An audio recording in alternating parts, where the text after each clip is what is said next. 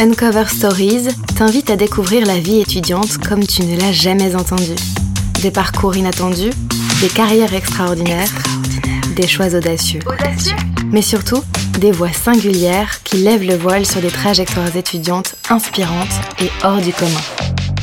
Uncover Stories.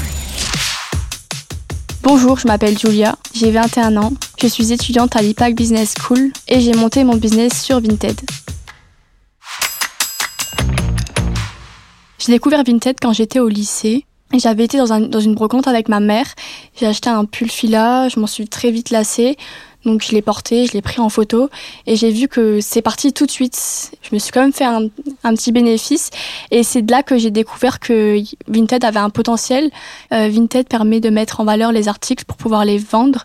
C'est de la vente de particulier à particulier et cela permet de donner une seconde vie aux vêtements j'ai très vite mis en place euh, un système où ma mère elle, m'aidait à, aller en brocante tous les week-ends. Donc j'avais pas encore de voiture, donc on allait en brocante, on allait euh, chiner, puis je prenais en photo directement à 10 heures euh, les articles, je les postais, et je vendais, je vendais dans la semaine ou même le jour même quoi. Alors après une année d'LEA, j'ai intégré l'IPAG Nice en 2020 car je suis originaire de Metz et je voulais être au soleil, donc j'ai choisi Nice et j'ai choisi d'étudier dans le programme Grande École. Pour faire cohabiter ma vie étudiante et ma vie professionnelle, j'ai dû organiser une routine bien spécifique. Alors le week-end, je vais chiner, donc c'est là où je fais mon stock. La semaine, je vais à l'école et chaque jour de la semaine, le soir, euh, c'est là où je prépare mes colis, où je fais mes vidéos. Quand j'achète un vêtement en brocante, je m'assure qu'il n'y ait pas de taches, qu'il n'y ait pas de trous. Ensuite, je le prends en photo, je retouche les photos et je le vends. Pour m'assurer que toutes les pièces se vendent, je poste les articles qui valent plus cher en début de mois afin d'être sûr que tout parte. Quand je sélectionne les vêtements, je prends garde à, bien regarder si les vêtements que j'achète sont à la mode. Donc pour ça, euh, je scrolle un peu sur TikTok pour voir un peu les tendances.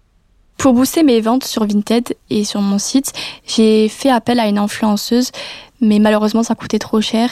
Donc euh, j'ai choisi d'incarner ma marque et de faire des vidéos afin de me faire connaître et d'avoir une publicité autour de mon site Vinted. J'ai lancé ces vidéos sur la plateforme TikTok. Ensuite, euh, j'ai reposté mes vidéos, enfin je reposte quotidiennement mes vidéos sur euh, Instagram Reels. Ça m'a apporté beaucoup de visibilité car j'étais la première à faire ça. En six mois, j'ai réussi à avoir près de 300 000 abonnés sur tous les réseaux sociaux. Ça, ça a créé la trend sur Instagram et sur TikTok. Ça m'aide aussi à avoir des abonnés parce que sur Vinted, chaque, chaque personne reçoit une notification lorsqu'on poste un article. Donc plus on a des abonnés, plus il y a de notifications, donc plus de chances d'avoir des ventes.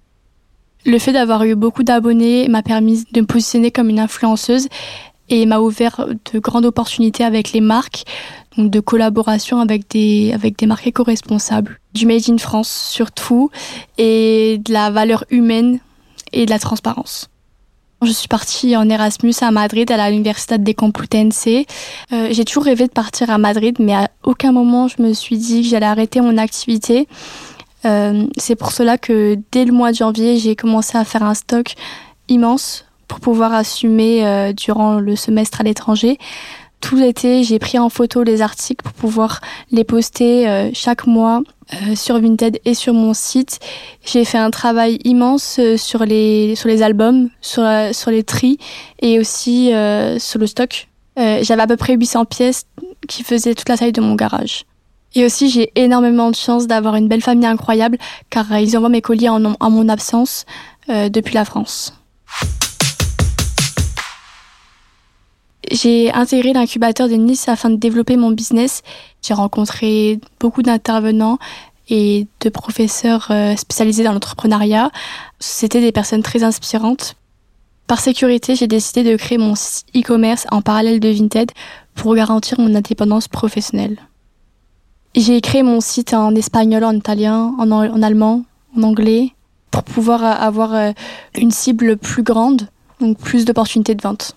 Et en ce moment aussi, euh, j'ai créé euh, deux comptes euh, en italien et en espagnol car je parle ces langues couramment.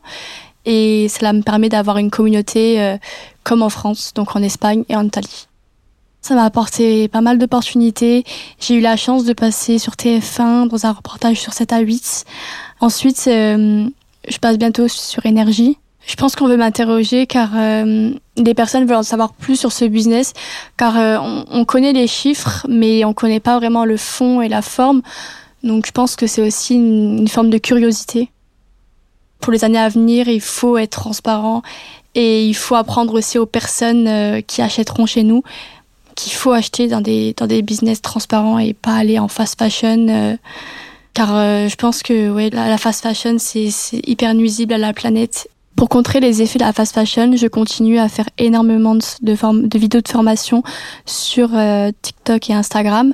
C'est de la formation gratuite que je donne à ma communauté où j'explique comment on vend et comment on achète euh, ces articles sur Vinted. Je donne des marques euh, vintage de très bonne qualité pour informer ma communauté qu'il existe des marques, des marques de très bonne qualité sans passer par la fast fashion.